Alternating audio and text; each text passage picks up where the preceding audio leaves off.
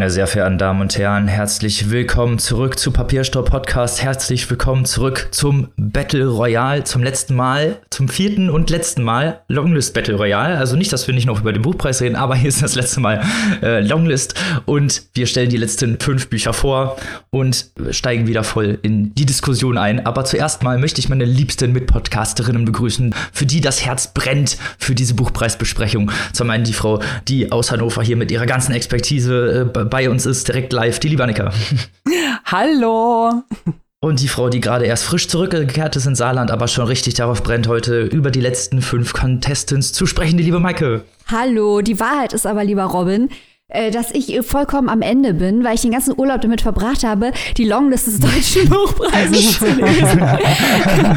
Podcast Struggle. Ja, aber meine Kraft reicht noch geradezu dazu aus, den Mann zu begrüßen, der heute aus Münster zugeschaltet ist und auch uns beglücken wird mit seinen Einsichten, so wie immer. Der liebe Robin. Halli, hallo. Bei der Aufnahme dieser Folge wissen wir übrigens noch gar nicht, welche sechs Titel auf der Shortlist des Deutschen Buchpreises gelandet sind, im Gegensatz zu euch, die das jetzt natürlich schon wissen und seid uns damit ein Step voraus dieses Mal. Aber wir können schon, bevor die Shortlist erscheint, nämlich wenn wir das hier aufnehmen, die Jury korrigieren, weil wir ja am Ende unsere eigentliche Shortlist erstellen, die natürlich die einzige True Shortlist ist hier. Also achtet auf die Fehler der Buchpreisjury, die euch vor Augen geführt werden, wenn wir am Ende die richtige Shortlist bekannt geben. da könnt ihr dann die Parallelen oder Unterschiede feststellen. Wir werden dann natürlich auch noch mal genau darauf eingehen, wieso wir diese Contestants auf die Liste setzen. Und bevor wir jetzt zum Battle einsteigen, zum Inhalt, zu den ersten Büchern kommen, möchten wir einmal nochmal über unsere Steady-Community reden, über Steady im Allgemeinen, die diese ganze Besprechung hier bezahlen, dieses ganze, diese ganze Buchpreis-Extravaganza, die wir euch hier präsentieren, wird nämlich von unserer Steady-Community finanziell unterstützt. Genau, vielleicht sollten wir erst noch mal, weil wir durch den äh, Buchpreis und überhaupt vielleicht auch so ein paar ZuhörerInnen haben, die noch gar nicht so genau wissen, was es mit Steady und dieser Steady-Community genau auf sich hat, erklären wir das natürlich gerne nochmal. Auf Steady, auf der Seite Steady HQ, wenn ihr da nach Papierstau Podcast sucht, könnt ihr unserer Gemeinschaft beitreten. Da könnt ihr also uns und unsere Arbeit finanziell unterstützen. Wir bieten euch ja hier unabhängigen Journalismus. Wir machen das alles nebenher. Wir machen das wirklich so platzig das auch anhört, aus Liebe, aus Liebe zum Buch, aus Liebe zum Reden über Bücher und Literatur und natürlich auch die Literatur, die wir gut finden, mit euch zu teilen und unsere Gedanken mit euch zu teilen. Und das unterstützt ihr oder könnt ihr unterstützen und uns dabei in unserer Arbeit unterstützen, dass wir unser Equipment ein bisschen aufbessern können, dass wir die Projekte, die wir gerne umsetzen möchten, besser umsetzen können. Wir haben da ganz tolle Ideen, ganz viele tolle Sachen und äh, ihr habt da also verschiedene Möglichkeiten, uns zu unterstützen. Das geht los bei einem ganz kleinen Paket schon für den Preis einer Tasse Kaffee im Monat. Und ähm, wir können damit ganz viel machen. Und wir sind euch sehr, sehr dankbar für eure, für eure Unterstützung an dieser Stelle. Ja, genau so ist es. Und es ist auch wichtig zu betonen an dieser Stelle, genau wie Annika es gerade getan hat, dass man zwar, wenn man Mitglied unserer Steady-Community ist, je nach Paket, äh, mit dem man einsteigt, extra Content bekommt. Also zum Beispiel momentan online, am Montag ging online eine Folge, wo wir die Liste des Schweizer Buchpreises vorstellen und die gesamte Shortlist des Booker diskutieren und nochmal den Vergleich Longlist, Shortlist, Booker angehen. Nächste Woche wird es einen Exclusive zum National Book Award in den USA geben. Das alles bekommt man natürlich obendrauf. Aber es ist nicht so, dass wenn man jetzt sagt, hey, der Content, den ich von euch jede Woche kriege, der reicht mir ja schon. Ich will gar nicht mehr Content in Anführungsstrichen kaufen dann ist das nicht die richtige Denke. Weil wenn man uns unterstützt, unterstützt man natürlich auch und vor allem unseren regulären Content, dass wir den überhaupt produzieren können. Und um euch mal vor Augen zu führen, wie da momentan die Lastenverteilung ist, die Zahl der Leute, die unseren Content anhören, ist momentan 800 mal so groß wie die Zahl der Leute, die uns unterstützen. Also ist nicht so, dass 800 Leute mehr den Podcast hören, sondern 800 mal so viele, wie ihn unterstützen hören den Podcast. Und wir freuen uns natürlich über jeden, der sich entscheidet, uns auch zu unterstützen, weil wie Annika sagte, wir kaufen uns davon keine Kronleuchter oder Rennpferde oder dressierte Pinguine, sondern wir investieren das alles zurück in diesen Podcast und wollen die Projekte, die wir uns ausgedacht haben, natürlich alle umsetzen mit diesem Fokus auf Preislisten, Berichterstattung über internationale Preislisten und natürlich Debüts, internationale Neuerscheinungen von jungen, außergewöhnlichen AutorInnen. Und das kostet eben auch ein bisschen Geld. Bislang haben wir das alles aus unserer privaten Tasche finanziert. Aber je besser und größer unsere Projekte werden, desto mehr sind wir natürlich auch auf Unterstützung von außen angewiesen. Also Leute, wir würden uns da sehr freuen, wenn ihr euch das mal anguckt und Mitglied unserer tollen Steady-Community werdet, weil wer, ja, wer außer uns bespricht sonst auch die ganze Buchpreisliste? Das kriegt ihr nur hier. hier kriegt man ganz, ganz viel exklusiven Content, den man sonst nirgendwo anders kriegt unterstützt unabhängige Literaturkritik. Genau so ist es. Also Leute, wir würden uns freuen, wenn ihr dabei seid. Steady, wir danken euch, wir grüßen euch, wir lieben euch. Große Herzchen. Und damit kommen wir zu unserem USP und zwar zum Inhalt dieses Podcasts, zur Buchpreisbesprechung zum ersten Roman der ersten der erste, der erste von fünf Romanen heute, der hier antritt. Und zwar darf ich den vorstellen, und zwar ist das Gerd Loschitz Besichtigung eines Unglücks. Und es beginnt, oder das Unglück, das hier besichtigt wird, wie es im Titel heißt, ist das große Bahnunglück von 1939. Am 1. am 21. Dezember haben zwei Schnellzüge den Potsdamer Bahnhof verlassen mit Abständen von einer halben Stunde und sind etwa 90 Kilometer weiter. Kurz vor Gentin kommt es zum Supergau, sie sind ineinander gekracht. Der erste Zug hat angehalten und der zweite ist mit etwa 80 Kilometer die Stunde in den anhaltenden Zug geprescht. Es gab mehrere hundert Tote, ganz, ganz viele Verletzte. Es konnte schwer geborgen werden und der erste Teil des Romans beschäftigt sich mit der Aufarbeitung dieses Unglücks. Wie ist das Unglück überhaupt zustande gekommen? Welche, wer sind die Akteure? Was haben die mit diesem Unglück zu tun gehabt? Wer hat das Unglück aufgeklärt? Da kommt dann auch irgendwann die Kripo und versucht halt herauszufinden, wer daran schuld ist, was ist passiert, weil die beiden Lokführer oder der Heizer und der Lokführer der Bahn, die hinten reingekracht sind, sind auch im Krankenhaus und ganz ganze Zeit lang nicht zu befragen. Das heißt, sie tappen ein bisschen im Dunkeln und so kriegt man diesen Fall ein bisschen mit. Dann, dass man einmal alle Akteure eben kennenlernt und einmal auch sieht, wie dieses Unglück überhaupt zustande gekommen ist. 1939 muss ich ja nicht sagen, Deutschland, es hatte schon Krieg geherrscht und auch das spielt hier eher eine periphere Rolle, aber auch immer, nimmt eine immer größere Rolle in den Roman ein. Gerade im zweiten Teil, da wird ein Pärchen beschrieben, die äh, oder der Weg eines Pärchens beschrieben, wie sie in diesen Zug gelangt sind und die Opfer eben dieses Unglücks geworden sind, was die ja mit diesem zu, zu, zu tun haben und was hinterher auch der fiktionale Autor mit diesem Unglück zu tun hat, der spielt hier nämlich auch immer wieder eine größere Rolle. Im zweiten Teil geht es dann auch äh, größer noch um äh, den, das Nazi-Deutschland, um die Verfolgung der Juden, um diese Pogromnacht, die hier sehr eindeutig beschrieben wird, wie diese Enteignung stattfindet, die Angst, die Furcht vor, der, äh, vor dem Einsperren, die Furcht vor dem äh, aufkeimenden Nazi-Regime und der Unterdrückung und halt den Morden, die stattgefunden haben, Versuch der Flucht ins Ausland, also diese ganz großen Themen des Zweiten Weltkriegs und eben auch dieser deutschen Historie werden hier besprochen und angesprochen in Form einer ähm, na, man könnte sagen, einer sehr unglücklichen Dreiecksbeziehung. Und am Ende spielt die Mutter des fiktiven Autos noch eine große Rolle, die äh, auch etwas mit diesem Unfall zu tun hatte, beziehungsweise davon geprägt wurde. Und das ist auch eigentlich das große Thema, ist hier so der Schmetterlingseffekt, wie groß der eine Rolle spielt, dass er dieses Unglück, wie weit es seine Kreise zieht und man erst wirklich dieses Unglück selber sieht, also wirklich diesen Impact, das, was er vorgerufen hat und dann immer weitere Kreise sich diese Geschichte zieht, dass man merkt, wo haben, wie viele Leute hat das beeinflusst, wo hat es die Leute beeinflusst, welche Leben hat es beeinflusst und auf wie mannigfache Weise halt dieses Trauma eben ganze Generationen auch beeinflusst. Es ist dann, äh, gerade so im ersten Teil, ist es so ein Versuch der Aufklärung, eben was auch passiert ist, wo es dann fast so detektivisch herangegangen wird, wer ist dafür schuld? Und es wird auch immer die Frage gestellt, ob es hier jemand Schuld gibt, dass es hier einfach auch ein Unglück war, kommt hinterher gar nicht so wirklich raus. Es wurde ein Schuldiger festgestellt und er wurde auch eingesperrt, aber äh, vom Autor wird immer wieder in Frage gestellt, ob es sich denn jetzt wirklich um da diesen Schuldigen handelt und es, die, diese Frage der Schuld und diese Frage des Hergangs des Unfalls stellt hier einen großen äh, Teil des Romans dar. In der Geschichte gibt es immer wieder äh, Unklarheiten und fehlende historische Beweise, die der Erzähler hier auch äh, eben nicht belegen kann, wo es vielleicht höchstens Vermutungen gibt, auf, äh, wenn da wieder andere Beweise auftauchen. Und gerade diese Aufklärung ist so interessant, weil es hier eben nicht diese volle Aufklärung gibt, weil es eben, weil die ganzen Beweise teilweise auch eben verloren gegangen sind und äh, auch anhand dieser äh, Materialliste hinter dieses Pärchen ausgesucht wird, was äh, im Fokus steht. Das fand ich ganz interessant gemacht.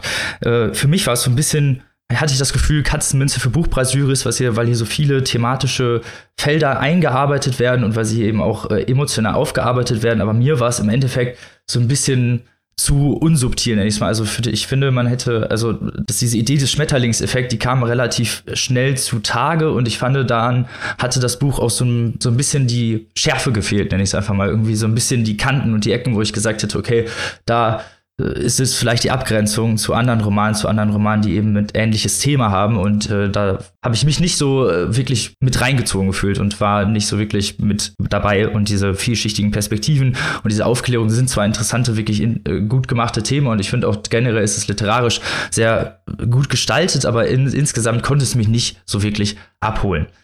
Maike, Du hast das Buch auch gelesen. Bist du meiner Meinung oder hast du da vielleicht andere Gedanken zu? Mm, also ich, ich bin nicht vollkommen deiner Meinung, aber ich glaube, wir kommen zum gleichen Schluss am Ende des Tages, weil ich finde nicht, dass der Schmetterlingseffekt das Thema dieses Buches ist.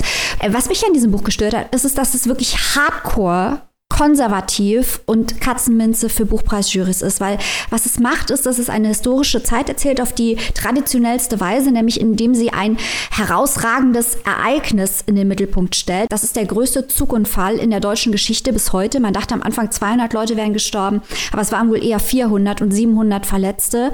Und nun kommt Loschitz um die Ecke, führt einen Erzähler ein, das ist Thomas van der See, ein Journalist, der das alles rekonstruieren will und dabei auf Fährten kommt, mit denen er nicht gerechnet hat. Also der erste Teil ist quasi, es ist eine Berichtsform gewählt. Es ist insofern Meta, als darauf hingewiesen wird, dass nicht für alles natürlich Beweise vorliegen. Hier kann man wieder überlegen, was an einer Geschichte ist journalistisch. Hier könnte man mal fragen, was ist Fiktion und was ist Journalismus? Inwiefern ist der erste Teil journalistisch angelegt, aber es ist mehr so Mock-Journalism, weil halt auch viel erfunden wird. Man kann gar nicht genau wissen, was hier nun an Dingen, die angeführt werden, erfunden ist und was nicht, was auch das, der ganze Sinn der Sache ist. Das macht Loschitz natürlich mit Absicht. Dann geht es weiter mit dieser Liebesgeschichte, die reinspielt in die Judenverfolgung und dann das Schicksal der Mutter, wie du erzählt hast. Und die Frage am Ende des Tages ist halt wirklich, wozu das Ganze? Hm. Äh, es geht irgendwie um Kontingenz, es geht um die Auswirkungen der Geschichte auf äh, einzelne Schicksale. Loschitz kommt aus Gentin, da haben wir auch wieder das autofiktionale Moment, das offenbar bei jedem Buch hier vorkommen muss. Und wir werden später noch drüber reden, dass langsam das anfängt, uns auch ein bisschen aggressiv zu machen. Er kommt aus Gentin, er wird bald 75, Schreien, über den wir bald reden, wird bald 60. Ähm, das sind also, um es mal böse zu sagen, alte weiße Männer auf dieser Liste, die beide schon für den Preis nominiert waren. Wenn man Google-Reviews äh, sucht nach den Büchern, merkt man, dass sogar dieselben Leute diese Autoren loben im Netz, nämlich Hubert Winkels, und Christoph Schröder, zu dem wir auch später noch kommen. Und dann ist halt auch so ein kleines bisschen irgendwann die Frage bei diesen hardcore konservativen Büchern, äh, wie viel will der Literaturbetrieb sich eigentlich um sich selbst drehen? Inwiefern ist das herausragende, neue, überzeugende Literatur, die für das Jahr 2021 und den Deutschen Buchpreis steht. Mhm. Warum ist das auf der Liste und nicht Adas Raum, die Geschichte eines einfachen Mannes, unsere anarchistischen Herzen und Krach? Das sind alles Romane, die was Neues dem Kanon der deutschen Literatur hinzufügen, mit dem Picaresken was Neues machen, mit dem Digitalen, die Dialekt einfügen, die interessante Erzählweisen wählen die ungewöhnlich geplottet sind. Was macht dieses Buch? Was ist der Unique Selling Point von diesem Buch, dass es jetzt für den Deutschen Buchpreis nominiert wird? Es erschließt sich mir überhaupt nicht. Und wie gesagt, es erschließt sich mir auch überhaupt nicht, warum der Deutsche Buchpreis in diesem Jahr mit Diversität von den Autoren her wirbt und dann Bücher, die zum allergrößten Teil sehr ähnliche Merkmale aufweisen, auswählt. Ich bin, ich bin ratlos. Denn Ratlosigkeit kann ich in diesem Fall auf jeden Fall teilen. Äh, genau das habe ich mich auch gefragt. Wie ist denn, also wieso es denn in diesem Jahr jetzt nominiert ist, wieso es dieses Jahr auf der Buchpreisliste steht, weil es hätte ja auch in jedem Jahr auch draufstehen können. Das ist ja, die Geschichte ist, ja, wie du schon gesagt hast, sehr konventionell erzählt. Es ist alles sehr, nicht unbedingt vielleicht vorhersehbar an einigen Stellen, aber gerade was so diese Liebesgeschichte angeht und auch hinterher die Stellen mit seiner Mutter, das war, wurde alles, also ich fand alles ein bisschen drapiert auch. Also es war nicht so, hat sich nicht so ineinander eingepasst. Also es war dann halt immer diese Kreise, die es zieht und eben halt auch hinter diesen Kreis zu der Erzählstimme selbst, die es gezogen hat, aber diese Verbindungen wurden überhaupt nicht wirklich ausgearbeitet oder waren halt irgendwie, wurden halt so als Plot-Twists dargestellt, aber waren ja eigentlich nicht wirklich die Spannung. Also ich habe mich halt mhm. einfach an einigen Stellen ein bisschen gelangweilt, wo ich mir dachte, okay, wo, wo ist so die Spannung oder beziehungsweise wo ist so ja, das thematisch Neue, das so, das, das, wo wir immer gerne sagen als LiteraturkritikerInnen, was die Wurst vom Teller zieht. Ja, weil das ist halt diese Zufälle, genau wie du sagst, ne, was aus Plot-Twist verkaufe, diese Zufälle, die sind teilweise sehr gezwungen und gerade beim ersten mhm. Teil, ein Schwank aus meinem Leben, ich habe so ein paar Hobby-HeimathistorikerInnen in meiner Familie und da habe ich mir beim ersten Teil halt auch gefragt, klar spielt er mit dem Fiktionalen, äh, aber auch da kann man die Frage stellen, was ist, der, was ist jetzt der Mehrwert davon? Wäre es nicht sogar ein größerer Mehrwert, wenn das jemand rein am Faktischen orientiert rekonstruiert hätte? Und warum kriegen die Leute in meiner Familie, die sowas machen, keinen deutschen Buchpreis? Das sind dann Fragen, die sich mir aufdrängen im Umkehrschluss darauf, äh, warum das hier jetzt deutscher Buchpreis würdig ist. Also klar spielt er mit Dingen wie, was ist, das ist noch das Interessanteste, fand ich. In diesen Lehrstellen überlegt er, was ist wahrscheinlich, was ist das, was ich mir wünschen würde und was ist wahrscheinlich passiert. Und das ist natürlich eine Frage, weil wir in unserem alltäglichen Leben auch dauernd mit Leerstellen operieren, dauernd in Situationen kommen, wo wir was nicht wissen und uns eine Realität zusammenreiben müssen. Ist das das Interessante eigentlich an dem Buch? Aber ich habe so ein bisschen das Gefühl, dass das nicht der Punkt ist, warum Loschitz dieses Buch geschrieben hat, sondern dass es einfach der Punkt ist, der mich persönlich daran interessiert hat. Und weil ich mir dachte, das hat für meine Lebenswirklichkeit, hat das jetzt einen konkreten Mehrwert, weil wir alle dauernd operieren aufgrund von Annahmen, aufgrund unserer eigenen Wünsche, aufgrund von Wahrscheinlichkeiten. Und mit in diesem Dreieck rekonstruiert er halt diesen Bahnunfall. Aber im Großen und Ganzen muss ich sagen, das ist ein solides Buch. Ich habe das Gefühl, es ist jetzt ein bisschen schlechter, glaube ich, weggekommen, als ja. es das verdient hätte. Also ich will ihn jetzt auch nicht super schlecht machen. Ich glaube, mein, mein, mein Unmut rührt auch viel jetzt aus der Gesamtschau der Longlist her. Ja, und der thematischen, sagen wir es mal, mhm. sehr einseitigen Darstellung oder beziehungsweise der thematischen sehr einseitigen Wahl halt häufig, ne? weil es immer wieder diese Familiengeschichte ist, immer wieder deutsche Historie. Ja. Und irgendwann Irgendwann ist man müde. Ja, ja, und das, das führt dann in der Gesamtschau, glaube ich, zu einer Frustration, die jetzt den Loschitz, glaube ich, schlechter aussehen lässt, als er es eigentlich verdient hatte. Muss man auch dazu sagen. Ja. Ich kann dazu nur sagen, ich habe den Loschitz ja nicht gelesen, aber ich fühle diese Frustration genauso wie ihr. Und ich finde, wenn man allein schon überlegt, wie oft wir uns jetzt auch in diesen Wochen diese Frage gestellt haben, ne, was macht dieses Buch jetzt für dieses Jahr so besonders? Allein das finde ich schon sehr traurig. Und es sind ja immer die gleichen Fragen. Hm. Ja. Ja. ja. Sollen wir einfach zum nächsten Buch gehen? Ja. ja. ja. Vielleicht heben sich ja jetzt unsere Mundwinkel oder auch nicht. Es geht um Elefanten und Odysseen. Maike, erzähl uns mehr. Ja, wir reden jetzt über Peter Karoshi zu den Elefanten. Ja, ja, das Buch wird schwer zu rezensieren, weil es komplett vom letzten Kapitel, Annika lacht schon, sie hat es mit mir gelesen, es hängt komplett am letzten Kapitel. Und ich muss sagen, ich bin gespannt, wie Annika das nachher sieht. Ich fürchte fast nicht wie ich. Aber ich finde, das letzte Kapitel ist sehr gut und der Plot-Twist am Ende ist sehr gut. Und deswegen werde ich das jetzt auch nicht spoilern, sonst mache ich euch das Buch kaputt. Es geht hier um den anfangs 40-jährigen Theo, einen Historiker und Kulturwissenschaftler, sowie Peter Karoshi. Gleich können wir uns wieder aufregen aufregen, das wird in allen Büchern dasselbe, ähm, der mit seinem neunjährigen Sohn die Artefakte der Reise des Elefanten Soliman besichtigen möchte. Denn der spätere Kaiser Maximilian II. wanderte mit diesem Dickhäuter, einem Geschenk von Johanna von Spanien, in den Jahren 1551, 1552 von Spanien nach Wien. Und entlang dieser Strecke finden sich noch heute ganz viele Hotels mit elefantastischen Namen und andere Andenken, ja, und andere Andenken an die Reise. Und das ist natürlich eine tolle, tolle, tolle Geschichte, weil Theo möchte jetzt zur Stärkung seiner Bindung zu seinem Sohn mit dem Philius einen Teil dieser Strecke abgehen und auch diese ganzen elefantenbezogenen Artefakte eben besuchen, die ganzen Hotels und anschauen, was es da alles gibt und Ziemlich schnell fällt diese Geschichte aber, und zwar mit Absicht, auseinander. Und ähm, der Sohn geht verloren und Theo jagt ihm in einer abstrusen Aufholjagd, die Seite um Seite immer absurder wird, hinterher. Mehr werde ich zum Plot nicht sagen, ich weise nur auf Folgendes hin. Der Elefant ist natürlich auch eine Metapher klassisch für das Gedächtnis und für die Zeit. Und Karoshi hat in einem Interview mal gesagt, aus seiner Sicht geht es in dem Roman um einen einsamen Mann, der seinen Platz in der verstreichenden Zeit sucht. Und im Verlauf der Geschichte verflüssigt sich auch die Zeit. Und erst am Ende merkt man eben, worum es hier eigentlich geht. Der Twist, der kündigt sich an, aber ich finde ihn trotzdem bewegend und effektiv.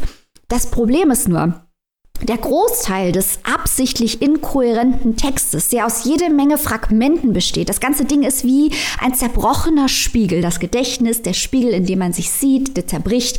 Ähm, ihr könnt euch ein bisschen jetzt vorstellen, worum es geht. Das versandet so ein bisschen im Großteil. Und dann ärgert man sich auch noch um, über Formulierungsausfälle, die da teilweise stattfinden und Themen, die angesprochen werden, aber nicht richtig verarbeitet werden. Zum Beispiel ganz wichtiges Thema, Fremde und Fremdheit. Das wird metaphorisch rhetorisch überstrapaziert, aber nicht richtig ausgearbeitet. Es bleibt eine reine Chiffre. Ebenso die Idee des Determinismus, also des unausweichlichen Schicksals im Gegensatz zur Selbstwirksamkeit, kommt immer wieder vor, wird aber nicht zu irgendeinem befriedigenden Ende geführt. Oder ein anderes Beispiel. Am Anfang wurde ich aus dem Buch nicht richtig schlau und dann kam ein Verweis auf äh, äh, Brodels Anales Knaller, die Welt des Mittelmeers. Das musste ich an der Uni auch lesen. Da geht es um drei zeitliche Betrachtungsebenen äh, zum Aufbau einer Globalgeschichte. Ich will da jetzt nicht, es ist interessanter als das hier vorliegende Buch, aber ich werde es jetzt trotzdem nicht rezensieren. Äh, jedenfalls verweist Karoshi, deswegen komme ich darauf, auf dieses Buch, weil es um drei Zeitebenen darin geht. Aber das ist ja nur ein ganz, ganz kleiner Teil dieses Buches. Das Buch hat ja viel, viel mehr zu bieten. Deswegen hat man den Eindruck, dass diese Verweise in großen Teilen rausgeschmissen werden, am Rande auch eine Bedeutung haben, aber nicht die ausreichende metaphorische Tiefe, die zum Beispiel eine Sascha Mariana Salzmann erarbeiten kann, hier erreicht. Und dann Formulierungen wie der Vergleich des Zueinanderfindens auf dem Weg des Elefanten hatte etwas von einer Ochsentour. Oder der Flickenteppich aus verschiedenen Textilien. Ich meine, aus was ist der sonst? Alles an mir quietscht vor Zustimmung und Zuversicht. Und dann der absolute Knaller. Irgendwann kommt, das ist jetzt natürlich auch ein Gutteil Geschwafel, das sich aus der Situation ergibt. Aber warum es ausblenden? Ich habe da einen Vorschlag, warum man es ausblenden sollte, weil auch meine Lebenszeit verrinnt, während ich diese ganzen Ramblings lese. Also, ähm, es gibt ja auch ein Buch von Saramago zu äh, dieser Geschichte, Soliman-Geschichte, die Reise des Elefanten. Das ist ein kleines bisschen besser, aber ich meine, das ist auch ein gemeiner Vergleich, jetzt wirklich mit so einem Großschriftsteller hier den Karoshi zu vergleichen. Aber es ist halt schon, wie gesagt, das Ende ist ganz fantastisch, aber die gesamte Struktur, die trägt einfach nicht in dieser Länge, obwohl es eine Novelle ist. Und dann stellen sich halt schon mir die Fragen wie, warum nicht Sila, warum nicht Kaleiter, warum nicht Krusche? Oder wenn man unbedingt mehr Österreich möchte, weil das ist ein österreichischer Beitrag, meinetwegen auch die zuletzt erschienenen mittelmäßigen Werke von Ransmayr, von Lehner, von Edelbauer. Äh, warum hatte Karoshi keinen Lektor oder keine Lektorin, die das ganze Ding in Reihe gebracht hätten, weil erzählenswert ist es allemal wieder ein Fall einer Geschichte äh, und einer Idee, die sehr viel besser ist als die Umsetzung. Wo war der Lektor oder die Lektorin?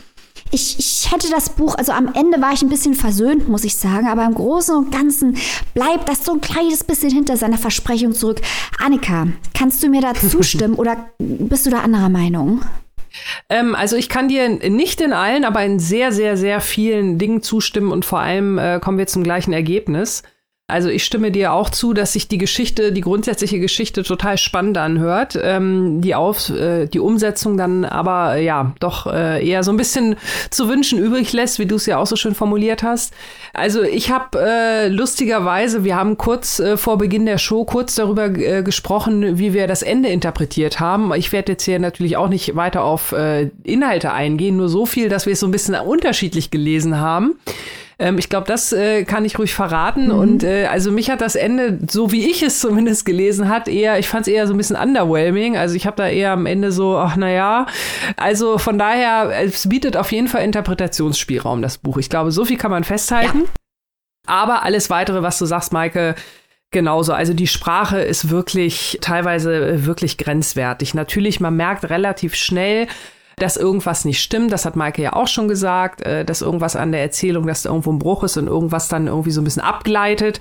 Aber das erklärt trotzdem diese Sprache nicht. Äh, also wie da auch teilweise im, im Dialog geredet wird, in Anführungszeichen. Äh, so spricht auch kein Mensch. Und ich finde auch, diese Person, bei der man da am Kopf ist, das ist halt auch sehr, sehr unangenehm da zu sein. Und nicht unangenehm im Sinne von, also ich, ich lasse mich ja gern mal durch ein Buch in Anführungszeichen unangenehm berühren. Also, ne, wenn Gefühle äh, mal so ein bisschen ins Unangenehme gehen, ist das ja schön und gut. Aber äh, hier in dem Fall, also dieser Typ, ich fand es wirklich anstrengend und äh, diesen Wunsch nach einem Lektorat äh, kann ich da tatsächlich nur unterstützen. Also das äh, fand ich anstrengender, als es hätte sein müssen, weil das hätte das Buch und auch die Geschichte eigentlich gar nicht nötig gehabt. Ja, also die Geschichte ist einfach gut. Die Geschichte ist richtig gut. Ich habe das Gefühl, man liest hier einen Entwurf. Das Ding fühlt sich nicht fertig an. Ich hätte hm. es mhm. aber fertig gerne gelesen. Ja, ja, ja.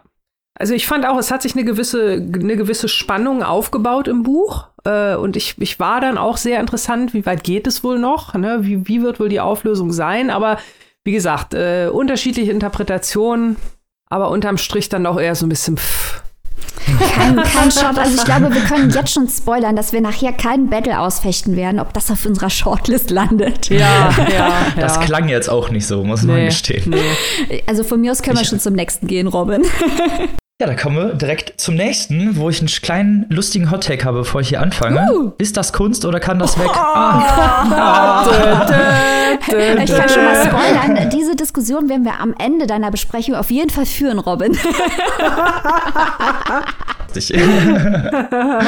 es geht nämlich um Thomas Kunst mit Sanchova Klinken. Dieses Buch zusammenzufassen ist halt ein bisschen ist gar nicht so leicht, weil es gibt, es wird in ganz vielen Fragmenten erzählt, ein super experimentelles Buch. Wir hatten ja zwar vorhin ja gesperrt, beschwert über konventionelle Erzähltechnik. Das kann man diesem Buch auf keinen Fall vorwerfen. Aber um es mal ein bisschen thematisch zusammenzufassen, es geht um Benk Klassen, der sitzt in seinem Auto, er fährt durch die Gegend äh, mit einem Hundehalsband auf dem Armaturenbrett. Man weiß am Anfang noch nicht genau, wieso er dieses Hundehalsband hat. Man weiß nur, sein Taxi ist weiß und äh, er nimmt immer unterschiedliche Farbpreise. Er fährt mit durch die Gegend und möchte auch nicht, dass dieses Halsband von seinem Armaturenbrett fällt. Also er fährt extra langsam durch die Gegend und er hat ein Ritual, das Hundehalsband, deswegen fährt er auch so langsam da wenn es das dritte Mal den Boden berührt, also runterfällt von seinem Armaturenbrett, hält Bank Klassen an und beginnt ein neues Leben. Das passiert dann in der Stadt Sancho, einem Nest im äußeren Norden mit einem Feuerlöschersee und im Zentrum und ganz, ganz seltsamen Bewohnern, die einen strengen Wochenplan haben und zwischendurch 20 Plastikschwäne äh, auf dem Teich aussetzen, irgendwelche Festspiele feiern, sich selbst als Sansibar bezeichnen. Also es gibt ganz, ganz viele unterschiedliche Porträts und diese ganzen Bewohner werden hier mit abgebildet. Ich habe ja schon gesagt, es ist ein sehr experimenteller Roman und das ist wirklich hier auf die Spitze getrieben. Es ist komplett anarchisch bis, die, bis in die Haarspitze. Es hat keinen wirklichen narrativen Fokus. Es gibt kleine Fragmente, Vignetten, in denen es erzählt wird, aber auch viel Wiederholung. Es hat auch einen leichten musikalischen Charakter, wo das dann so refrainartig werden werden Sachen wiederholt, die ihm wichtig sind, die nochmal neu in, äh, aufgearbeitet werden, die nochmal neu besprochen werden, aber teilweise ganze Passagen komplett gleich fast kopiert sind mit winzigen Änderungen an einigen Stellen. So in Vignetten erzählt, es gibt kleine, kurze Erzählungen, die hier immer wieder einfließen, teilweise Märchen. Der Erzähler sagt ständig, dass er ein Reh ist oder nicht genau weiß, ob er ein Reh ist. Also diese ganzen Märchen äh, und Traum, Realität, was ist hier Wahrheit, was ist Fiktion, was ist äh, Märchen, äh, falsche Referenzen, die gezogen werden. Es ist auch unglaublich lustig an ganz vielen Stellen. Also ich habe mich tierisch weggelegt, ganz viele Metaspiele mit sich selbst, äh, auf andere referenzierend, ganz schrill, wild wild und extravagant, aber auch sehr undurchsichtig. Fast so ein bisschen Wimmelbildcharakter, äh, anarchistisch, habe ich ja schon gesagt. Also sehr, sehr ungewöhnlich, sehr experimentell. Und mir hat es sehr gut gefallen, muss ich sagen. Also wenn experimentell kommt, ist es sowas ungewöhnlich, äh, ganz interessant, äh, also in so Vignetten erzählt, dann sind wir immer direkt dabei. Maike, du, glaube ich, bist da auch voll bei. Du sagst da, glaube ich, auch gleich noch was zu, als andere ex experimentelle Literatur, Affessionar Din. Da, Robin, da. Deswegen bin ich da schon sehr gespannt drauf. Aber jetzt hören wir erstmal, was die liebe Annika zu diesem ungewöhnlichen Roman sagt. Und ob sie zu demselben Urteil kommt, dass das ganz geniale Kunst ist. Ja, also ich, ich kann es äh, tatsächlich einfach ganz äh, kurz und knapp machen. Äh, es ist einfach überhaupt nicht mein Buch. Und ähm, wir haben natürlich, klar wisst ihr, dass ich nicht so auf experimentale Literatur stehe äh, wie ihr beide. Das ist ja kein großes Geheimnis, vor allem auch nicht für ZuhörerInnen dieser Show hier. Ab und zu natürlich, aber mal doch. Ausnahmen gibt's ja immer und ich wage mich da ja auch gerne mal heraus aus meiner Komfortzone. Ähm, hier sage ich ganz ehrlich, äh, wenn es jetzt nicht der Buchpreis gewesen wäre, hätte ich das Buch auch sowieso nicht auf dem Radar gehabt oder auch nicht gelesen. Aber wie gesagt, Buchpreis überrascht ja durchaus mal und dann nehme ich so eine Gelegenheit gerne wahr. Aber hier bleibt es tatsächlich dabei. Also mir war es wirklich deutlich zu experimentell. Ich meine gar nicht mal so das Vignettenartige. Ähm, ich fand die Ideen grundsätzlich schon äh, ganz interessant und ansprechend. Also ich kann durchaus verstehen, wo da die, die Aktualität ist bei dem, bei dem Buch. Also es geht ja viel auch um DDR-Geschichte, um Kolonialismus und ähm, die Verbindung, also auch zwischen den verschiedenen Systemen. Und ähm, teilweise auch sind die Vignetten auch wirklich echt interessant erzählt. Und ich finde auch die Idee, grundsätzlich verschiedene Begebenheiten Begebenheiten auch mal aus verschiedenen Sichtwinkeln nicht nur zu porträtieren, sondern auch mit verschiedenen Stimmen. Und das macht ja Thomas Kunst hier ganz, ganz viel, dieses Mittel der Wiederholung, dass wir eine Szene also auch noch mal ganz anders ausgeleuchtet bekommen. Aber mir war es dann unter Strich äh, trotzdem in der Umsetzung von allem too much, too much, too much, too much. Also vor allem halt die, die Sprache, wirklich dieses Element der Wiederholung. Ich habe es gerade schon mal gesagt, äh, mir war es einfach zu viel, zu drüber, dass man wirklich ganze Absätze, ganze Kapitel nochmal und nochmal und nochmal und immer wie bei so einem Kinderreim noch eine Strophe mehr, noch eine Strophe mehr. ähm, wenn da Leute Spaß dran haben, so wie ihr, super geil. Ich kann das total äh, verstehen, dass man da natürlich dann Bock drauf hat, da sowas alles auch auseinander zu kniffeln. Für mich ist es einfach schlicht nichts. Von daher, äh, ja, war es für mich doch wirklich äh, sehr, sehr anstrengend und ähm, wirklich sehr, sehr schwer zugänglich. Und das wäre für mich dann persönlich natürlich auch wieder eine Frage wert. Äh, ja, ist das wirklich, wirklich, wirklich äh, Longliste oder äh, zu experimentell? Aber wie gesagt, wir haben ja auch ähm, den Dart auch experimentell gehabt. Von daher, es ist ja gut, dass sowas abgebildet wird und das muss ja auch sein. Nur, wie gesagt, meins ist es leider nicht. Schade. Ich find's Bombe. Annika, das ist ein Roman über einen, der hauptsächlich in einem ostdeutschen Getränkemarkt spielt und wo ein Reh Spanisch lernt und Taxifahrer wird. What's not to love, Annika? Ähm, ich habe nee. außerdem einen Hot Take über die Sprache, weil ich fand gerade die Sprache gut und ich finde es auch gut. Ich finde es auch gut, dass du es angesprochen hast. Ich finde genau sowas muss auch nicht ausschließlich, aber muss auch auf so einer Longlist drauf sein. Experimentelle Literatur, die was anderes probiert, die was Neues probiert. Wenn man dieses spezielle Buch nicht mag, habe ich dafür volles Verständnis. Aber ich fände es fatal, diese Art der Experiment oder experimentelle Literatur generell abzulehnen. Weil das ist wichtig. Das bringt die Literatur nach vorne. Nicht der Gstrein, nicht der Loschitz. Sowas bringt die Literatur nach vorne. Nicht vorausnehmen. Ja, ja. Spoiler Alert. Ja, es, sollte, es sollte halt in alle Richtungen gehen. Ja. Ne? Also das ja. ist ja auch so ein Thema, was wir ja. immer haben. Äh, mal was nicht so niedrigschwelliges und dann vielleicht auch mal was extra niedrigschwelliges, einfach von bis. Ne? Also die Skala, die Nadel kann in beide Richtungen ausschlagen. Ja, ja aber was, was Hochschwelliges kann schlecht sein. Und was Niedrigschwelliges genau. kann gut sein. Das ist halt nicht ein Qualitätsmerkmal. Ja. Und hier möchte ich jetzt mal einen Hottake zur Sprache äh, raushauen, weil die Sprache, ich fand die so hypnotisch. Ich habe wirklich auf Seite zwei habe ich angefangen zu grinsen, weil mich das so getragen hat. Mir ist richtig das Herz aufgegangen. Ich habe, mein Hottake ist, das hier ist Jazz. Diese Sprache ist Jazz, die Wiederholung des Chorus, das was Robin den Refrain nannte. Dann die verschiedenen Wortkombinationen, mit denen gespielt wird, die Satzlängen, die genau komponiert sind. Das ist eine Soundcollage. Und das Ganze ist wie Jazz, nur als Literatur. Montage, Wiederholung, das Absurde, das Groteske, Litaneien, Ellipsen. Alles kommt hintereinander in einer freien Improvisation. Und ich fand's geil. Ich hab's geliebt. Ähm, auch hier haben wir natürlich wieder die Klassiker. Kunst wurde in Stralsund geboren 1965. Sein Protagonist Ben Klaas wurde auch 1965 geboren. ah, Robin, du erinnerst dich vielleicht noch an Stern 111, was du mal vorgeschlagen hast. Da kommt äh, Thomas Kunst übrigens drin vor, fiktionalisiert. Das hätte ich offen gestanden von selber auch nicht gemerkt, aber das hat das Internet mir verraten. Und ich fand das irre interessant und diese Sansibar-Idee, dieser, das ist ja eigentlich nur eine Metapher, so habe ich es gelesen, für eine Traumwelt. Das Mystische, mhm. das Fantastische äh, wird da real. Und dann halt diese kleinen Hinweise auf das echte Leben. Also gibt es ja auch Kapitel, die dann Infektionen und Invasionen und so heißen, dieser politische Horizont, mhm. auf den Annika eben auch hingewiesen hat.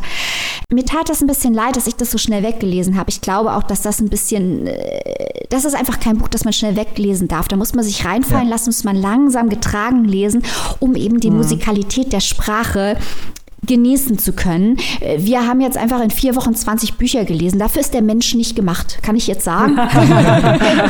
selbst, selbst so krasse Leute wie wir, ja. die das eigentlich schon gewohnt sind, ja. das schon gestellt ja. durch die ganzen Buchpreisberichterstattungen. Aber da muss ich dir recht geben, ein bisschen mehr Raum für so viel Experimentalliteratur wäre schön gewesen. Gerade wie du schon auch nochmal schön gesagt hast, dieser Ton, ich fand diesen Ton auch so interessant. Das ist ja so wirklich so sehr hypnotisch, so sehr reinziehend. Also Free Jazz würde es mir im echten Leben also als Musikrichtung nicht dazu bekommen, das jemals anzuhören, aber als Literaturgattung finde ich das eine sehr, sehr schlaue, interessante Kombination und diese ganze, diese ganze Komposition, das lebt einfach, finde ich. Es lebt, das ist, das ist irgendwie das, was Literatur machen ja, soll.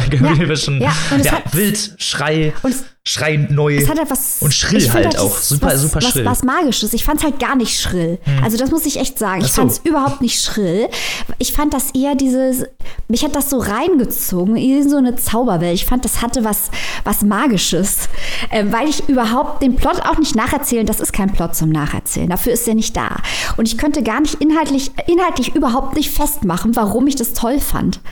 Aber die Art und Weise, wie da gespielt wird innerhalb der Sätze, wie fein das gearbeitet ist und was einem das für ein Gefühl gibt, wie einem das den Horizont öffnet, weil es in diesen ganzen, diese ganzen, ganzen kleinen Dinge addieren sich halt zu dem Großen zusammen. Diese Improvisation zwischen den Refrains und wie die miteinander korrespondieren. Halt das, was eine Jazzband macht, wenn sie spielt, dass sie miteinander korrespondiert, ohne sich vorher abgestimmt zu haben. Also diese strenge Komposition, die wir in Büchern, die ich eigentlich auch sehr schätze, muss man jetzt auch mal sagen. Ich bin ja ein Fan von komplexer, durchdachter ähm, Komposition von Texten. Und das macht dieser dieses Buch gar nicht. Also ich bin mir sicher, dass Thomas Kunst es sich natürlich doch durchgeplottet oder überlegt hat im Großen und Ganzen, aber es liest sich halt wie eine Jazz-Improvisation. Und es, ich fand das so charmant und es hat mich so getragen, es hat mich richtig beruhigt, dieser Text. Und ich musste so schmunzeln. Ähm, also schön fand ich das wirklich. Also ich muss, äh, ne, habe ich ja gesagt, ich konnte dem Text echt gar nichts abgewinnen, aber ich liebe deinen Hot Take, Maike. Voll geil. da steht die Experience im Vordergrund bei den Kunst. ja, Jazz auf der Buchpreis-Longlist, das äh, möchte ich. Dracula und Jazz, das waren zwei sehr gute Ideen aus meiner Sicht. Ja. Und Lieblingstiere, die im Winter leben. Oder die Winter heißen. Zu viel Reh auf der Liste. Zu viel, genau. Da sind hey, sie hey, Reh. Das ist das jetzt nächste jetzt Thema. Und ein Hirsch hatten wir ja auch bei den Schweizer Netz neulich. Also es ist ein, Wild, ein ja. Wildtierjahrgang. Dann ist doch die Frage, ob wir im nächsten Buch auch wieder Wildtiere im Vordergrund haben. Ich würde mal sagen, nein. Aber jetzt steht nicht die zweite, sondern die erste Maike das vor. oh, nicht schlecht, Robin. Sehr schön. Wir reden jetzt über Norbert Strein und der zweite Jakob. Das Einzige, was wild ist, ist am Ende wir, wenn wir uns auf Hase ziehen. Das schon mal Hot. Ähm, das Ding ist für mich also nein, wir machen das jetzt anders als beim Loschitz, weil der Strein und der Loschitz sind sehr vergleichbar, glaube ich, in dem, wie wir es angehen. Aber wir wollen ja hier mal fair sein. Die Komposition von diesem Buch ist erste Sahne Spitzenklasse. Ja, also das ist wirklich, wie das strikt durchkomponiert wird, wie alles seinen Sinn hat, wie das angelegt ist. Super, man kann sich das angucken und kann sagen, ein Wahnsinn, was der Strein hier kompositorisch mit diesem Text abzieht. Das müssen wir dem Norberg Strein und wollen wir dem jetzt auch mal lassen. Wir haben ja nichts gegen ihn, wir kennen ihn ja gar nicht. Der hat ja auch schon auf der einen oder anderen Liste gestanden und gewonnen, auch nicht zu Unrecht. Das ist ein guter Autor. Das wollen wir dem überhaupt nicht ähm, absprechen. Aber das hier ist so ein kleines bisschen Buch, das man als Aufhänger nutzen kann, um die äh, Krise der Literaturkritik äh, mal wieder zu bemühen. Denn auch dieses Buch, und hier sind wir schon beim Loschitz, besprochen von Hubert Winkels, äh, dessen Kontroverse zum Thema, was Literaturkritik leisten soll, wie wir dazu stehen, könnt ihr ausführlich nachhören in unserem äh, Special zum Bachmann-Preis, wo er zu genau diesem Thema eine Rede gehalten hat. Und wir haben schon wieder Christoph Schröder. Die genau wie bei Loschitz hier mit ganz, also ganz vergleichbarer Art und Weise äh, die Schönheit des Buches und der Sprache und so weiter loben. Und ich in ganz vergleichbarer Weise die Frage stelle, ja, aber wozu ist es gut? In, worum geht es überhaupt? Reden wir vielleicht erstmal darüber. Ähm, hier geht es um einen Schauspieler, dessen echter Name Jakob Strein ist. Ich lasse das jetzt einfach mal so stehen. Dün. Dün, ganz genau. also stellt euch mal vor, ihr lest vier Wochen ein Buch nach dem anderen, wo immer die gleichen Parallelen auftreten. Da würdet ihr auch irgendwann die Krise kriegen. Aber Jakob Strein ist natürlich, dieser Schauspieler, ein, ein komplexe, widersprüchliche, auch nicht besonders sympathische Person, der wie alle Menschen keine volle Kontrolle über sein Leben hat und der bestimmt von bestimmten Charakteristiken und bestimmten Zufällen äh, bestimmt wird oder auch nicht bestimmt wird. Kurzum, er ist ein dreidimensionaler Mensch, aber dass Menschen komplexe Wesen sind, soziale Wesen, es ist jetzt seit 1900 auch nicht mehr direkt ein Newsflash. Das könnte aber trotzdem natürlich eine... Für manche leider schon. ja. Also das ist jetzt inhaltlich ja, ähm, das könnte aber trotzdem natürlich eine interessante Geschichte sein, weil das ein zeitloses Thema ist. Äh, Jakob ist ein alter weißer Mann, der bald 60 wird und sich auf seinen Geburtstag äh, vorbereitet.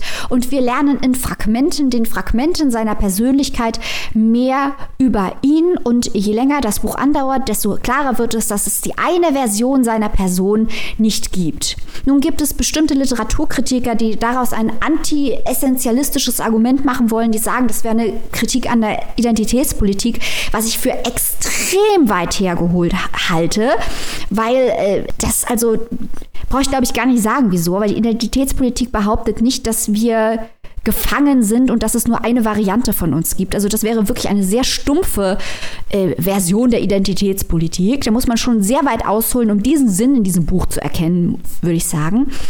Aber dieser fragmentarische, auch ein bisschen überkonstruierte Plot, der äh, geht dann zurück mit Jakob in seine österreichische Heimatstadt, wo es auch den ersten Jakob ist, der sein Onkel ist, der fast von den Nazis ermordet wurde. Wir hören was über seine Schauspielkarriere in den USA, wo er an der mexikanischen Grenze einen Film gedreht hat und bei einer Prostituierten war und einem äh, Autounfall äh, dabei war, wo offenbar jemand getötet wurde und er hat, äh, hat nicht angehalten oder hat den Fahrer, die Fahrerin nicht dazu gebracht anzuhalten. Wir lernen was über sein Verhältnis zu seiner Tochter Lucy äh, wir lernen was über eine junge Liebhaberin, die er mal hatte, über seinen Gesundheitszustand, jada, jada, jada. Diese ganzen Fragmente stapeln sich halt auf um diesen Jakob zu einem uneinheitlichen, multidimensionalen Charakter aufzubauen. Das ist alles, wie gesagt, nicht schlecht und das ist auch gut komponiert. Aber auch hier muss man, finde ich, die Frage stellen, warum steht das jetzt auf dieser Liste? Warum? Ähm, der Vollständigkeit halber möchte ich auch sagen, dass auch Streiten, genau wie Jakob, bald den 60. Geburtstag feiert. Es wird langsam zu einem mhm. Running Gag, diese Parallelen, dieses autofiktionale Moment, das offenbar überall mitschwingen muss. Er versucht auch wieder Auto und Buch zu schreiben. Dann gibt es da noch einen Biografen, der versucht, von außen quasi sein Leben als kohärente Geschichte darzustellen, was natürlich sehr schwierig ist, was natürlich auf uns alle, auch mit uns allen zu tun hat. Wir alle versuchen täglich, unsere Lebenswirklichkeit als kohärente Geschichte zu sehen, um unseren Alltag überhaupt bewältigen zu können. Das sind alles Dimensionen, die sicher mitspielen und wichtig wichtig sind. Ähm, die Literaturkritik hat dann auch noch gesagt, das ist wie Max Frisch mit Stiller. Äh, ich glaube, dass sehr eindeutig hier auf äh, Mutmaßungen über Jakob angespielt wird mit diesem Buch und nicht auf äh, Stiller, aber okay.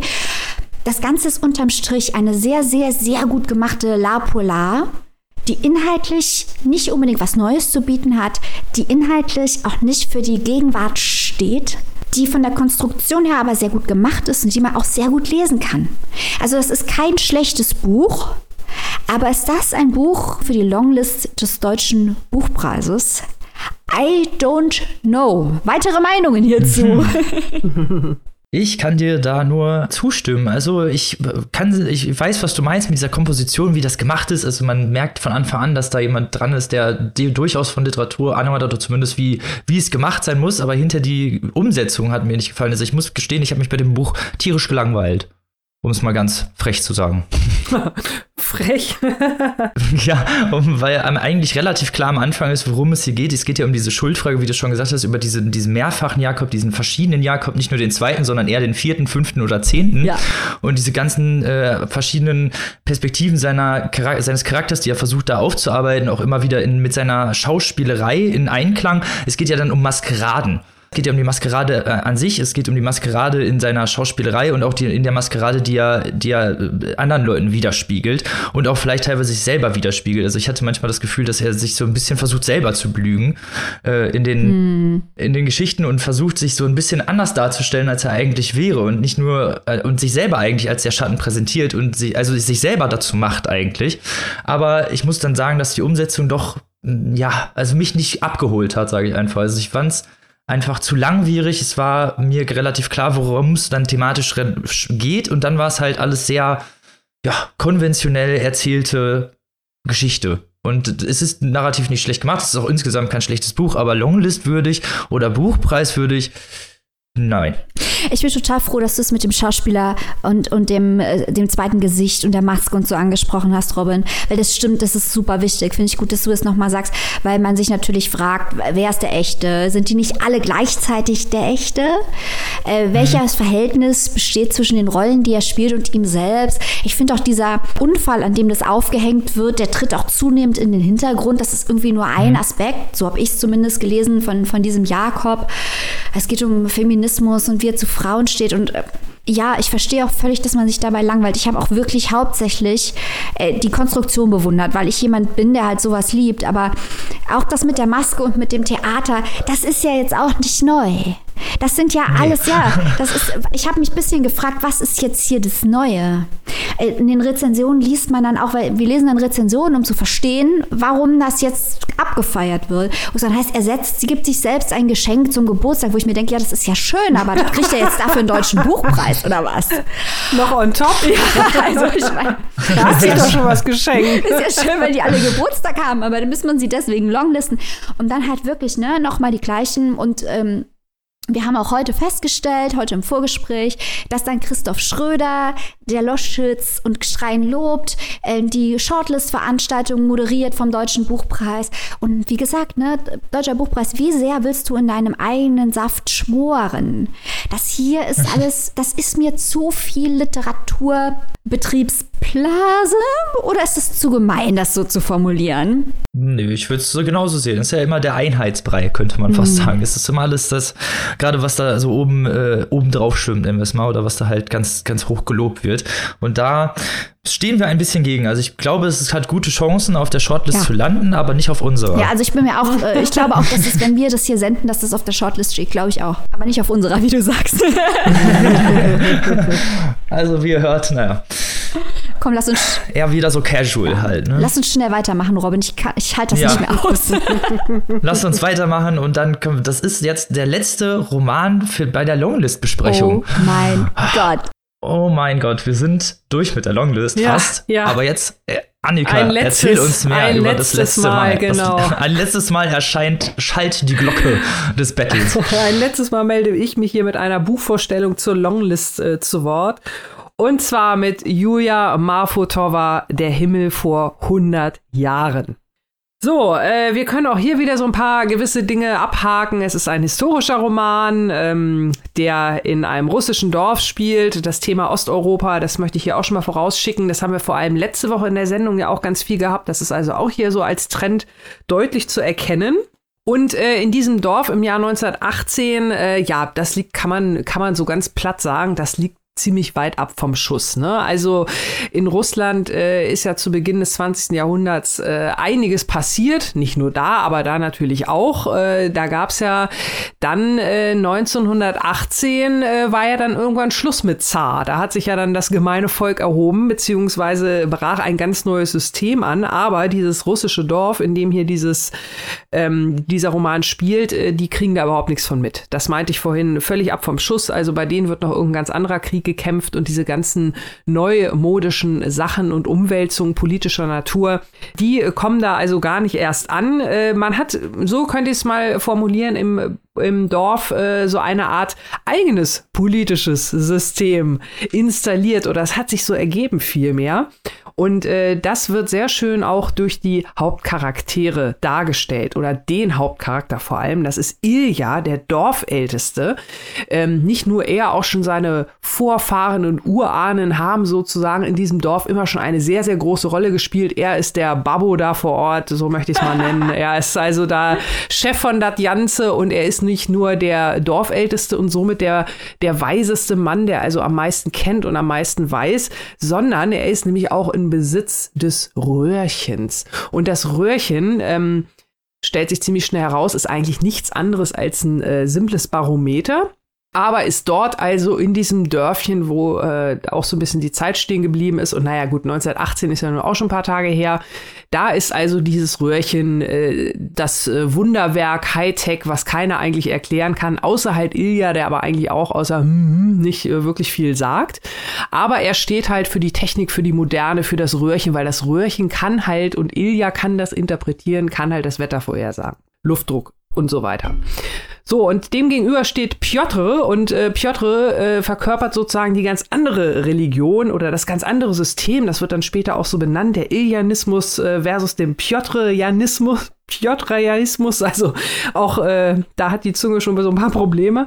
Ähm, Piotr ist nämlich einer, der an die, an die alten Lehren glaubt. Also der lauscht lieber dem Fluss der Natur und auch den alten Geistern, um da zu sagen, wie es geht, wie es weitergeht mit dem Wetter. Also hier sieht man schon äh, ganz, ganz eindeutig, was da gegeneinander antritt und in der Mitte steht, wie sollte es anders sein, eine Frau, und zwar Inna. Also Inna ist die äh, Frau von dem Dorfältesten Ilja und ist eigentlich eher so der alten Lehre zugetan. Das merkt man dann auch daran, dass ihr eines Tages ein Messer runterfällt und das setzt so diese ganze Geschichte in diesem Dorf unter den Voraussetzungen, die ich gerade geschildert habe, in Gang. Denn ein herunterfallendes Messer kündigt Besuch an und tatsächlich erscheint kurz darauf in diesem Dorf Wadig, ein junger Mann, von dem man gar nicht so richtig weiß, wo er, wo er herkommt, wer er ist. Er trägt zwar eine Uniform, die auf Soldatentum schließen lassen könnte, aber ob das alles so richtig ist. Aber Wadig bringt auf jeden Fall Neuigkeiten beziehungsweise neue Ideen in Anführungszeichen und so kann man sagen durch dieses Ereignis äh, ja werden also die neuen Gedanken die neuen Ideen die überall sonst äh, im Lande schon um sich greifen kommen auch so ein bisschen in das äh, Dorf hinein, gefolgt dann auch gleich von der Realität. Das ist dann nochmal eine ganz andere Hausnummer, auch von den, äh, ja, von den neuen äh, Bolschewiken, so möchte ich so mal nennen, also die, die das neue System in Russland propagieren. Also es geht da sehr viel halt um politische Systeme, unschwer zu erkennen, die hier ein bisschen gegeneinander antreten und natürlich auch die Geschichte so ein bisschen nacherzählen. Das Ganze ist erzählt in einer, äh, muss ich sagen, äh, recht besonderen Sprache und ähm, auch relativ flott. Und wir haben ja, äh, das ist ja ganz witzig, ich habe ja letzte Woche hier auch schon so einen Dorfroman vorgestellt, äh, Henning Ahrens mit Mitgift, der mir ja sehr gut gefallen hat. Und da hatte ich ja das gelobt, dass die Figuren halt eben nicht so dieses, dieses Klischeehafte verfallen. Hier ist das vielleicht ein bisschen mehr so der Fall, dass man hier so diese kauzigeren Dorfbewohner doch noch so ein bisschen mehr hat, äh, dass man sie so ein bisschen in Gruppen einteilen kann. Aber hier passt es halt gut, weil ja hier die diese verschiedenen Gruppen auch so ein bisschen gegeneinander ausgespielt werden oder gegeneinander gegenübergestellt werden vielmehr. Also das hat mir hier ganz gut gefallen. Und ähm, es ist sehr flott und launig erzählt. Also die äh, Autorin Julia Marfutova, äh, es ist auch ihr Debütroman. Sie selbst ist 1988 in in Moskau geboren, lebt in Berlin, hat auch mit ihrem Debüt schon viele Preise und Stipendien erhalten. Also das ist ein Buch, das hat schon für einiges an Aufsehen gesorgt. Und ähm, ich muss sagen, ich habe auch erst wieder gedacht, ach, Dorfroman und so, mal gucken, mal gucken und da noch historisch. Aber es war doch überraschend erfrischend und ähm, gar nicht so verstaubt, wie man denken könnte, wenn man hört äh, Russland 1918.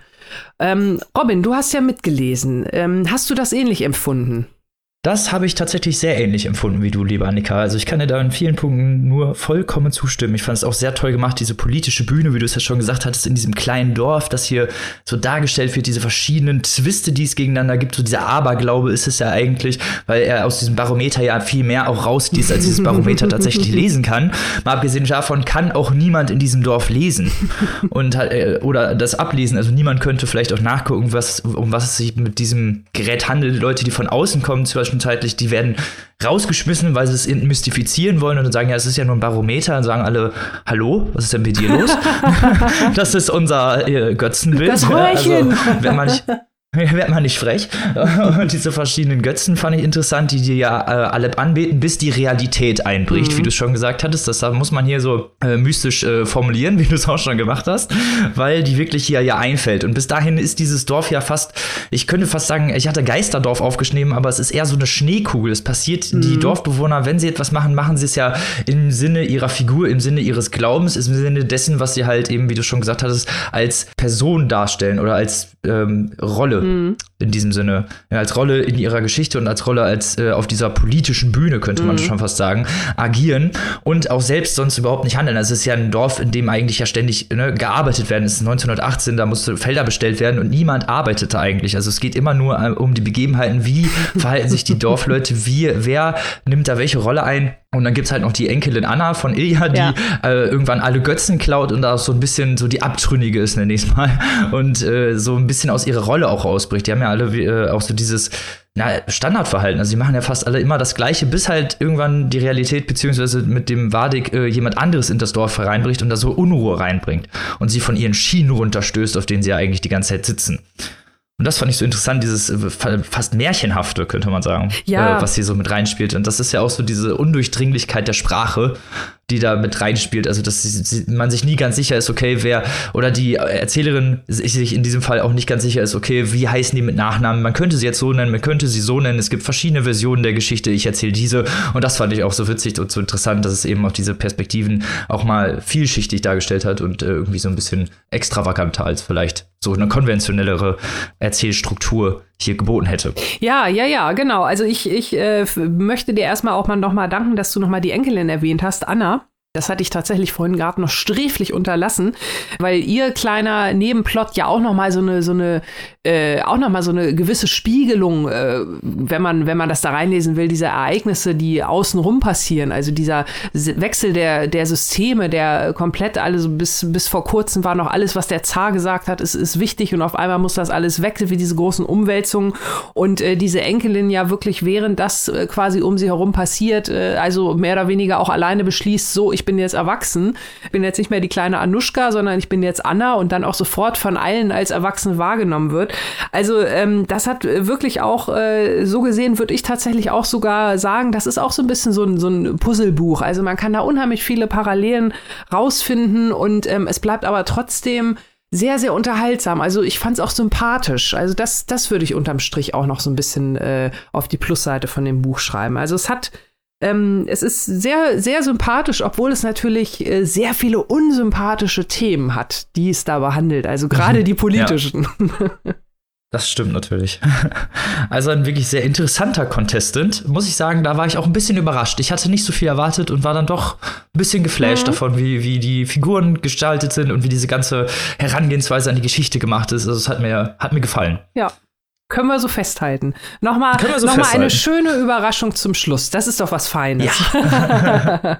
Gehen wir doch positiv heraus. Genau, genau. So. Und damit kommen wir schon zum ja, richtig krassen Teil hier, in dem wir uns vielleicht betteln, aber mal sehen.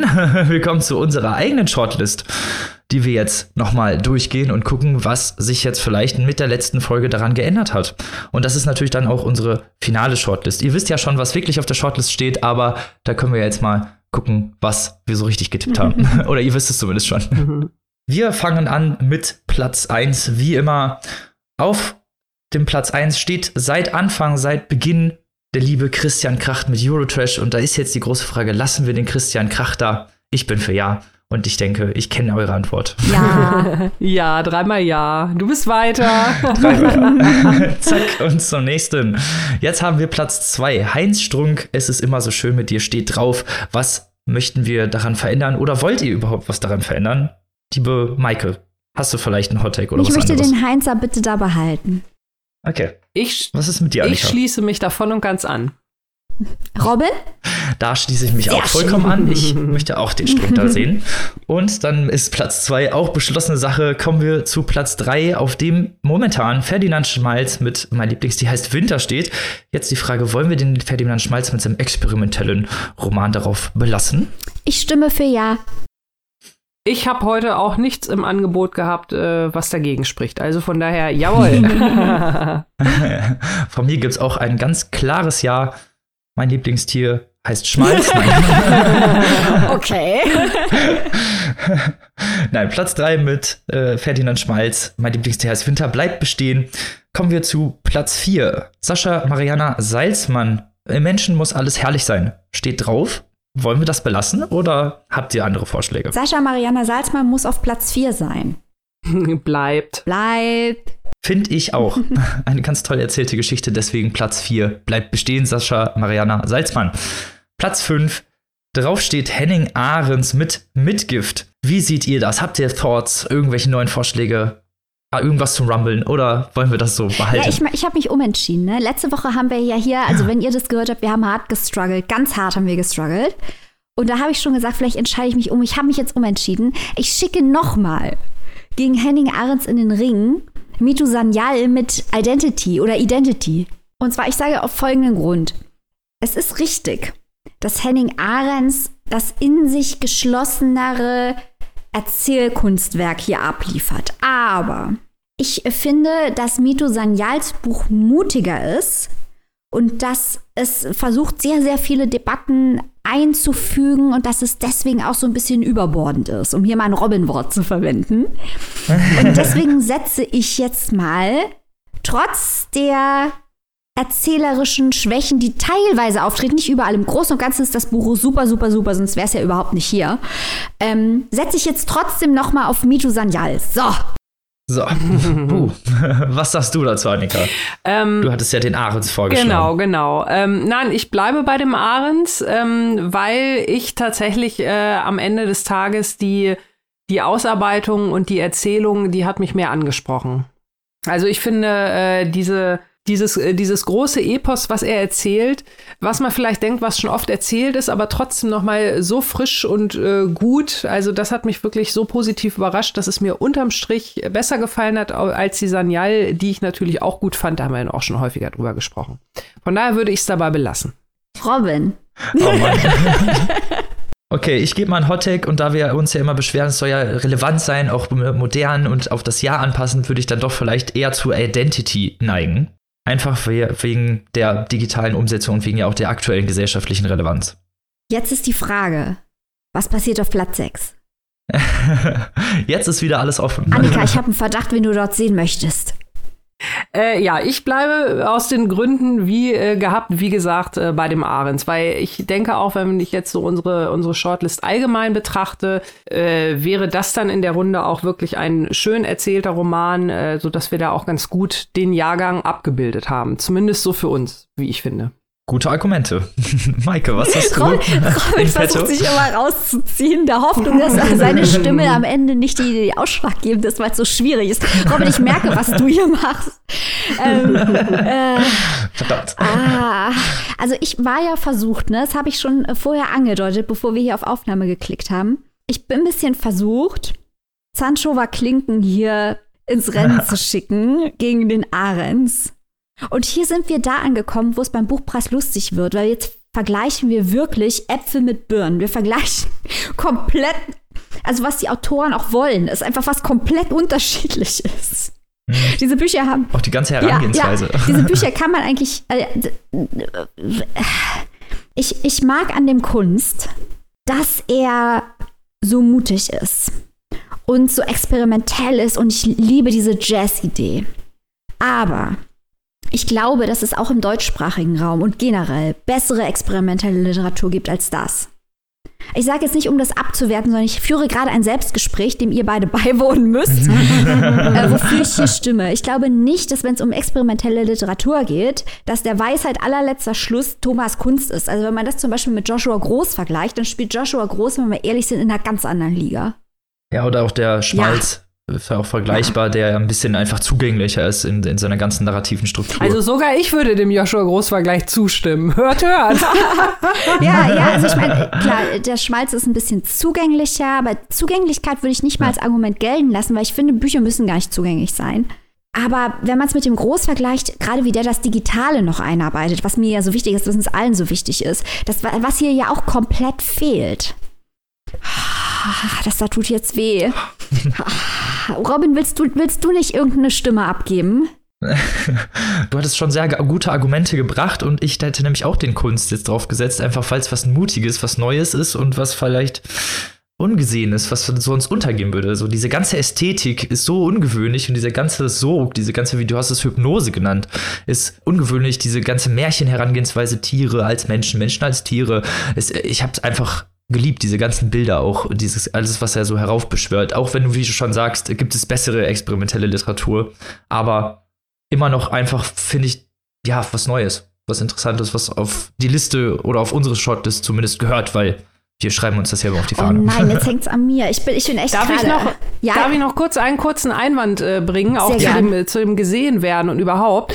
Wir dürfen natürlich bei dem Ganzen auch nicht vergessen, dass auch ein Platz auf der Longlist schon Erfolg ist. Ne? Also ähm, ohne ja. Longlist hätten wir diese Bücher überhaupt nie gesehen und hätten die, äh, hätten die auch nicht so viel Besprechung und Presse und alle reden jetzt darüber. 20 Bücher sind ja trotzdem vier Wochen, wo die ziemlich im Mittelpunkt stehen. Und auch das ist ja schon ein Erfolg. Also das wollte ich nur an der Stelle mal einwerfen. Nicht äh, von wegen äh, ähm, Shortlist ist da natürlich noch mehr Erfolg, ist ja gar keine Frage und noch mehr Sichtbarkeit, aber Longlist ist ja auch schon mal was. Das wollte ich noch kurz anmerken. Aber unsere Short, ist das das Beste? Das ist richtig, das ist richtig. Und ich bin, ich bin immer noch am rumknausern, weil alles, was Endlich hängt es ah, mal nicht an mir. Ich, ich drehe hier durch, das jetzt haben wir hier Überlänge, weil ich jetzt noch zehn Minuten mit mir selbst rede. Weil alles, was Robin sagt, ist vollkommen richtig. Dem würde ich unumwunden zustimmen. Alles, was Annika sagt, ist ebenfalls vollkommen richtig. Nicht bezüglich Kunst, aber bezüglich Ahrens. ähm, mein Problem ist halt wirklich, dass wir am Ende, Robin, glaube ich, für den Kunst sind, weil es von den experimentellen Sachen hier noch das Beste ist. Äh, bis auf den ja. Schmalz, wie du gesagt hast. Bis ja, auf den ja, Schmalz. Aber unterm Strich ist es für eine experimentelle Sache wirklich so was Geiles, wenn wir Leute haben wie, wie Joshua Groß in diesem Land. Ei, ei, ei. Ich, ich falle ich fall jetzt in letzter Sekunde vielleicht noch um und stimme doch noch für den Ahrens. Ich bin verzweifelt. Komm, komm, ich stimme für den Kunst. Es tut mir leid. Ich stimme für den Kunst. Komm, was soll's. Ist egal. Ich weiß nicht. Also ich wirklich, mich, mich, mich sträubt es halt doch sehr gegen den Kunst. Ich weiß nicht, äh, also ich glaube, dieses, dieses Joshua Groß-Argument, was du gerade ge gebracht hast, Maike. Ne? Also ich meine, den äh, Groß, wisst ihr ja, bin ich auch kein Fan von und so. Ist auch, sage ich auch, ist nicht meine Literatur.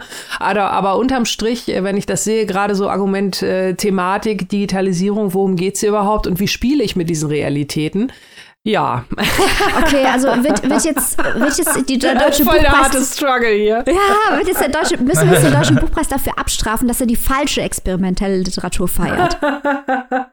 Bis auf den Schmalz. Naja, unterm, unterm Strich äh, zählt ja einfach auch, äh, ja, welches sind für uns die sechs besten Bücher?